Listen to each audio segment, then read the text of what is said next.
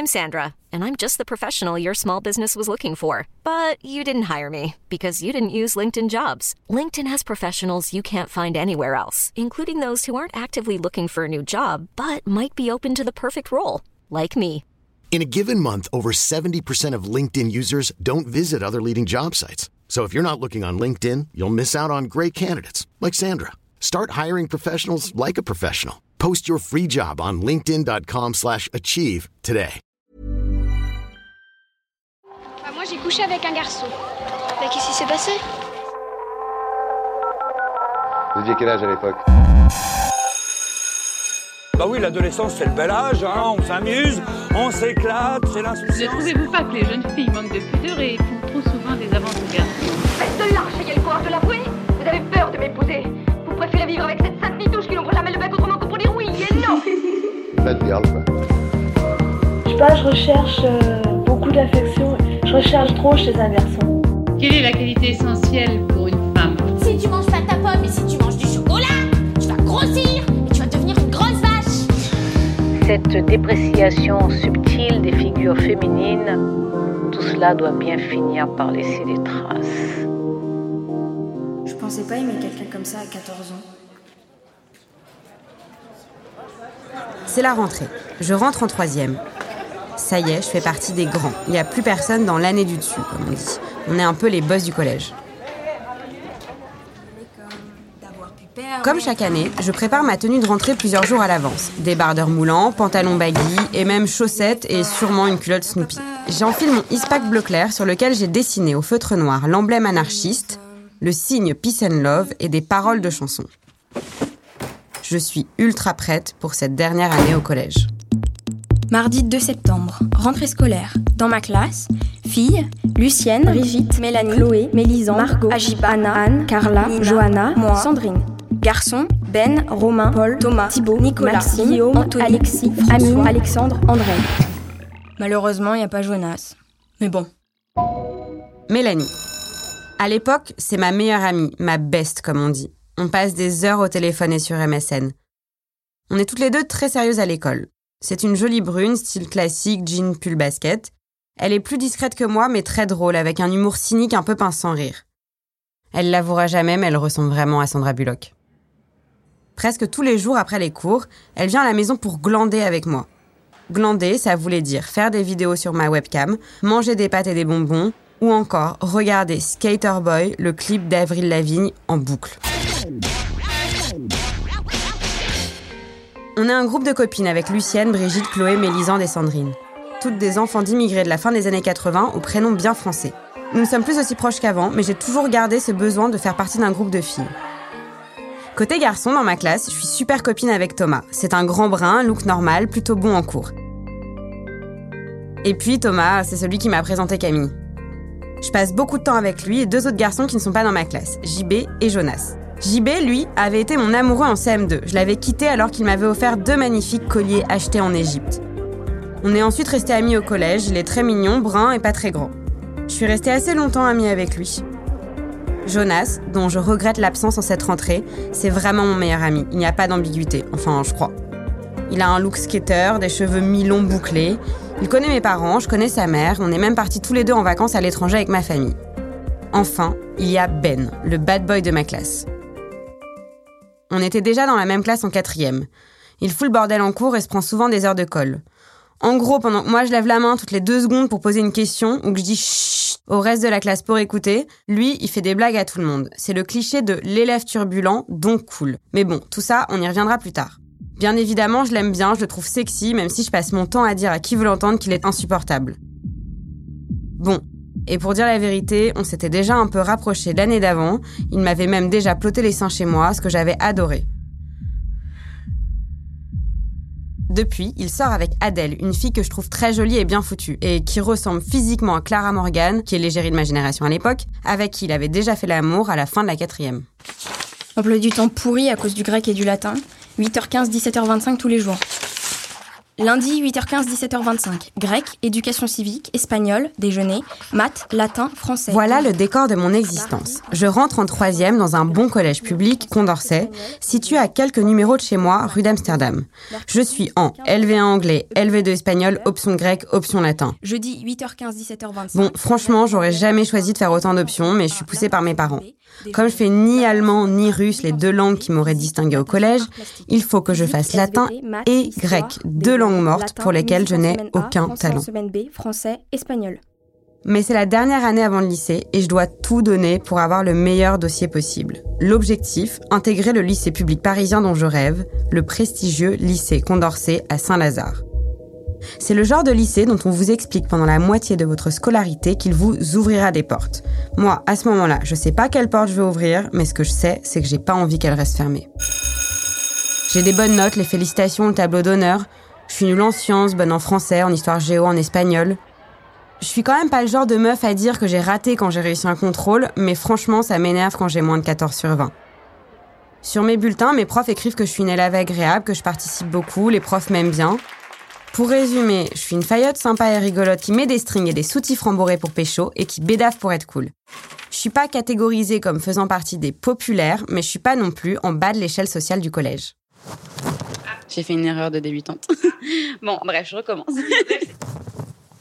Alors moi, très sérieuse, euh, j'ai beaucoup de pression. Mélanie était vraiment mon acolyte au collège, ma confidente. On n'est plus aussi copines qu'avant, mais entre nous, c'est assez évident.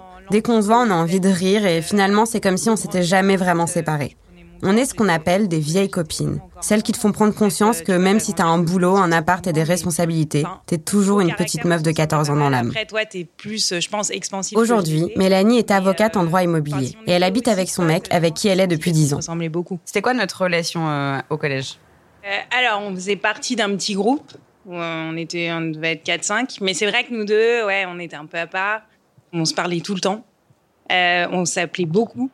Et quand tu partais en vacances ou que tu partais chez tes grands-parents, tu m'écrivais 40 lettres par jour. Moi, je me souviens plus d'à quel point je racontais à mes copines tous les détails de ma vie sexuelle. J'ai l'impression que je les racontais pas tant que ça, en fait. Est-ce que tu te souviens, toi? Ou, ou est-ce que tu te souviens pas parce que tu t'en souviens pas tout court ou tu te dis, en fait, j'ai pas l'impression qu'on en ait tant parlé que ça? Non, je pense que c'était pas le cœur du sujet. Je me souviens que tu avais dû nous dire quand tu l'as fait pour la première fois, mais il me semble pas que tu racontais. En tout cas, pas à nous, mais après, nous, on avait zéro, euh, zéro connaissance sur le sujet. Donc peut-être que t'en parlais à d'autres copines qui étaient un peu plus expérimentées. Parce qu'on peut dire que en vrai, toi, t'avais pas beaucoup d'expérience avec les garçons. Rien du tout, moi. Au collège, euh, rien du tout. T'es déjà sorti avec un garçon ou pas? Euh, bah non. Non, non. C'était euh, l'année d'après.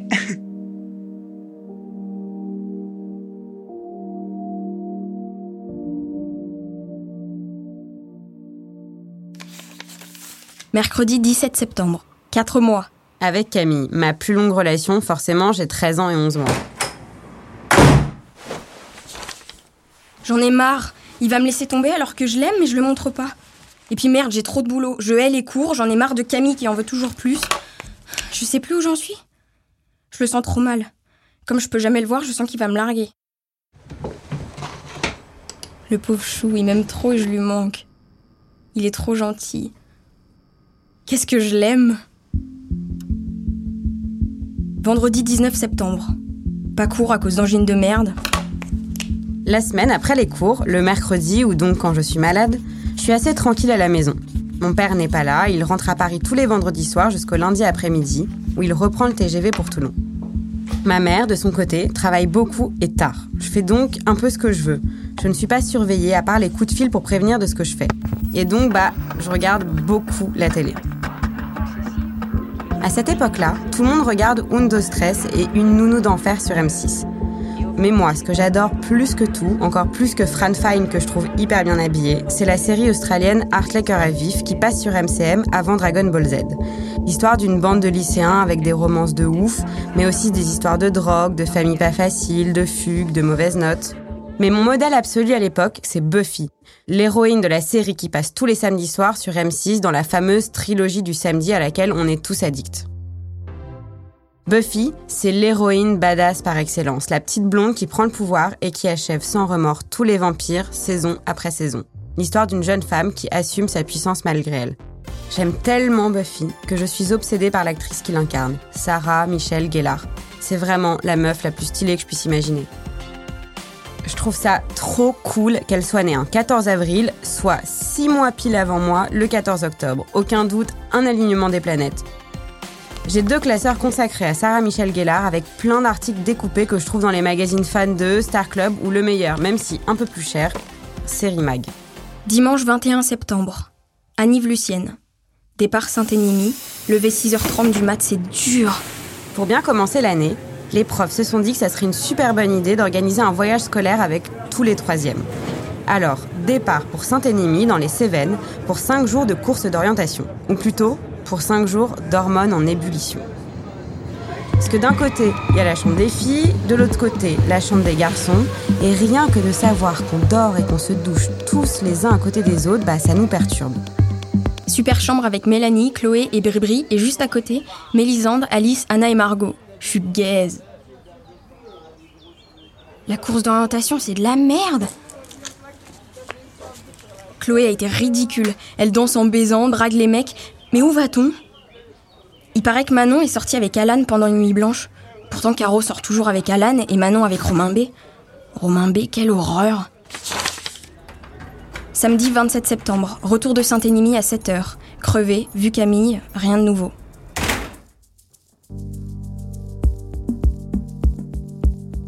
Le soir, Thomas, Nicolas, JB et Jonas sont dormis à la maison et ils ont pris de la tequila que j'ai même pas eu le temps de boire. Et j'ai appelé urgence médicale car otite. On a vu sexe intention, ce qui fait que j'ai envie de baiser, mais bon. Dimanche 28 septembre. Maman est arrivée beaucoup plus tôt que prévu. J'ai fait une crise sans qu'elle s'en aperçoive car elle m'a saoulée alors que j'essayais d'être super gentille. Je l'aime tant. Dodo girl.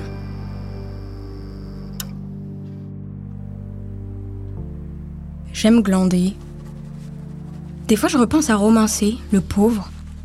Mais bon, comme qui dirait, c'est la vie, hein. Pour rappel, j'ai trompé Camille avec Romain pendant la colo d'anglais et j'ai toujours aussi peu de remords. Maman a toujours pas dit à papa que je voulais faire l'amour et je suis toujours pas allée chez le gynéco. Bon, cela dit, je suis pas pressée.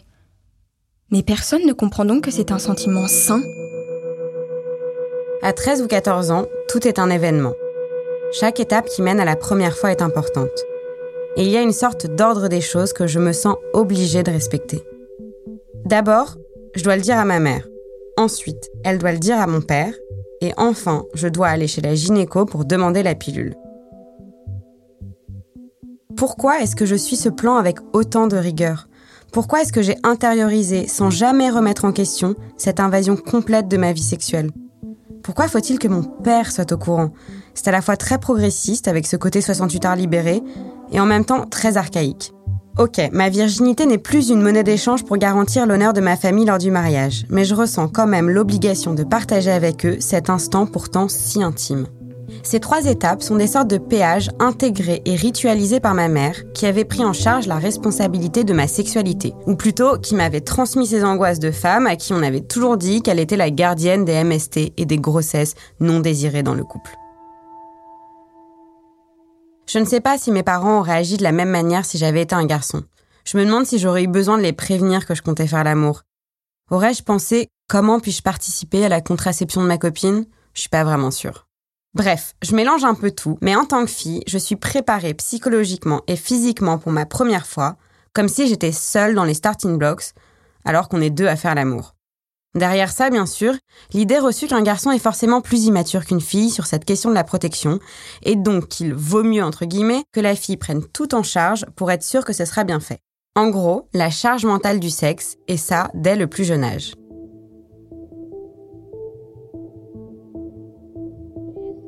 Cette responsabilisation des filles par la société au détriment des garçons, elle peut avoir des conséquences très concrètes et inattendues. 70% des cancers du col de l'utérus ont pour origine les papillomavirus. Le meilleur exemple pour moi, c'est la campagne de vaccination contre le papillomavirus. Ce vaccin serait prescrit aux jeunes femmes entre 15 et 25 ans au début de leur vie sexuelle. Le HPV, ce virus sexuellement transmissible très répandu qui touche 8 personnes sur 10 et autant les filles que les garçons. Protection face au cancer du col pour la majorité des femmes qui se soumettront à ce processus-là. Moi, par exemple, je l'ai eu à 26 ans. J'ai développé la mauvaise souche, la 16, celle qui donne le cancer du col de l'utérus. J'ai mis 4 ans à m'en débarrasser, j'ai dû subir une opération, dépenser près de 1500 euros, faire 4 biopsies très douloureuses et puis j'ai pas mal flippé. Je ne sais pas qui me l'a filé, c'est impossible à savoir parce que pour les garçons c'est souvent asymptomatique. Du coup, pour les hommes et pour le ministère de la Santé, bah, c'est un truc de fille. Bon, la bonne nouvelle, c'est que depuis 2020, il est aussi recommandé aux jeunes garçons. Un jour peut-être, le cancer du col de l'utérus ne sera plus seulement une affaire de femmes. Lundi 29 septembre, faire exomat. J'aime trop mon amour de Camille. Suis-je trop sadique avec lui? Aujourd'hui, journée de reprise, mais j'ai eu des bonnes notes. On est allé acheter cet agenda avec Mélie, elle va se faire arracher par sa mère. J'aime trop Camille, mais il n'y a plus de rebondissement dans notre vie. En plus, je prends mon pied toute seule. Hier, j'ai même orgasmé. Pourquoi il me fait pas un cuni Sinon, j'aime trop Alice A. Elle est super adorable. Mélie aussi. Mais depuis que j'ai vu que Victoria était tarée et trop bizarre, je le sens plus. Nouvelle résolution, bien aimer Adèle. Avec Adèle, la petite copine de Ben, celui qui m'avait ploté les seins l'année d'avant, on ne s'aime pas trop. On est jalouses l'une de l'autre. Soi-disant, j'avais dit à Caro que Alan était plus puceau. Pourquoi la merde de ce monde retombe sur moi Mardi 30 septembre. Ma vie n'est vraiment pas passionnante. Je n'aime pas la vie et je m'y ennuie. Je hais les matins. Tout le monde m'appelle ce soir, pourquoi J'en ai marre. J'aime ma mère, heureusement qu'elle est là. Parole du jour, je n'aime pas les cours de maths. En parlant de nouvelles résolutions, donner plus de tendresse à mon amour qui va finir par ne plus me supporter. Journée de merde. Tout le monde m'a saoulé et j'ai été gentille avec personne. En plus, en maths, Mélisse prend pour une bosse et j'ai eu une note pourrie, 12 et demi. Par contre, en anglais, 19. Camille devrait bientôt arriver. Cool. Je hais ma prof de grec, c'est trop une pétasse avec qui on s'endort. Sinon, je m'entends beaucoup mieux avec Victoria, on s'est trop bien marré. Sinon, j'ai rien à raconter, mais je déteste travailler. En fait, Camille n'est jamais arrivée. Je le hais. Il m'appelle et me dit Tu me manques? Genre, j'ai oublié qu'on s'était donné rendez-vous. Comme si c'était pas sûr dès le début qu'on se voyait. Et là, je lui ai dit que demain, bah, c'était non. Il a raccroché. Ce jour-là, Camille ne viendra pas. Je me sens humiliée. Tout au long de cette histoire, il n'aura cessé de me planter, de me poser des lapins, comme je l'écris dans mon journal. C'est le début d'année de négociation avec moi-même, d'aller-retour entre l'envie de me laisser aller à l'amour et l'affirmation d'un moi libre, épanoui et indépendant, avec le sentiment flou que ces deux choses ne vont pas pouvoir être compatibles. Une longue liste d'injonctions contradictoires. Avec d'un côté les avis bien tranchés de mes copines qui m'encouragent à être une femme libre, à ne pas me laisser marcher sur les pieds par des mecs. Des avis inspirés par certains magazines féminins, films et séries de plus en plus progressistes, même si en 2003, on va pas se mentir, c'est pas encore ça. De l'autre côté, j'ai ce sentiment diffus que l'amour et le couple définiront dans le futur une grande partie de mon existence. À cette époque-là, j'ai peu de modèles féminins qui ne sont pas renvoyés à leur rôle de mère ou définis par les hommes avec qui elles sont. Autour de moi et dans les médias, il y a peu de femmes chefs d'entreprise, de femmes politiques, peu de rôles modèles émancipés sur lesquels je peux m'appuyer. À la télévision, les représentations populaires vont dans ce sens-là. Un gars et une fille, par exemple, la série diffusée juste avant le JT de 20h, c'est loin d'être un modèle de couple moderne. Et comme 6 à 7 millions de Français, j'ai regardé des heures de clichés sexistes sur Chouchou et Loulou. La synthèse de tout ça, elle est incarnée par deux personnages qui ont beaucoup compté pour moi jusqu'à mes 25 ans. Bridget Jones et Carrie Bradshaw, l'héroïne de Sex and the City. Deux femmes, bourgeoises et privilégiées comme moi, je sais, qui passent leur temps à chercher l'amour tout en faisant semblant de ne pas le chercher. Qui veulent être libres, mais qui occupent la majeure partie de leur temps à penser à des mecs. La parfaite illustration de ce qu'il me semblait devoir faire. Être défini par des histoires d'amour, mais ne pas le dire trop fort pour ne pas paraître niaise aux yeux du monde. Je suis Lucie Michaelian, vous écoutez Mes 14 ans. Si cet épisode vous a plu, n'hésitez pas à le partager sur les réseaux sociaux. Pour faire connaître le podcast, mettez-nous des étoiles sur l'application Apple Podcast. Le prochain épisode sortira la semaine prochaine. Abonnez-vous pour suivre la série complète. Et n'hésitez pas à nous écrire contact@paradisopodcast.com. À la production, Jeanne Boisec et Louis Daboussi. Nathalie Matera est la chargée de production. Claire Cahu a réalisé cet épisode et le générique. Lucie, à 14 ans, est interprétée par la comédienne Marie Narbonne. Malik Joudi a composé la musique. Ambroise Cabri et Manu Mac sont les ingénieurs du son. Anne-Cécile Kiri a monté les interviews, Tim Dornbush a fait le mix, l'illustration est de Audrey Coupé de Kermadec, les producteurs délégués sont Benoît Dunègre et Lorenzo Benedetti. Une création Paradiso.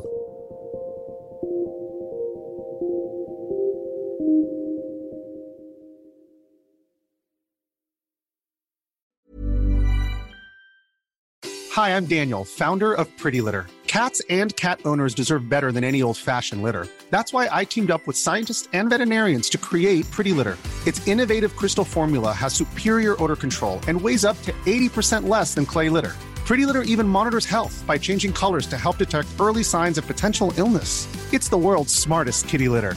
Go to prettylitter.com and use code ACAST for 20% off your first order and a free cat toy. Terms and conditions apply. See site for details.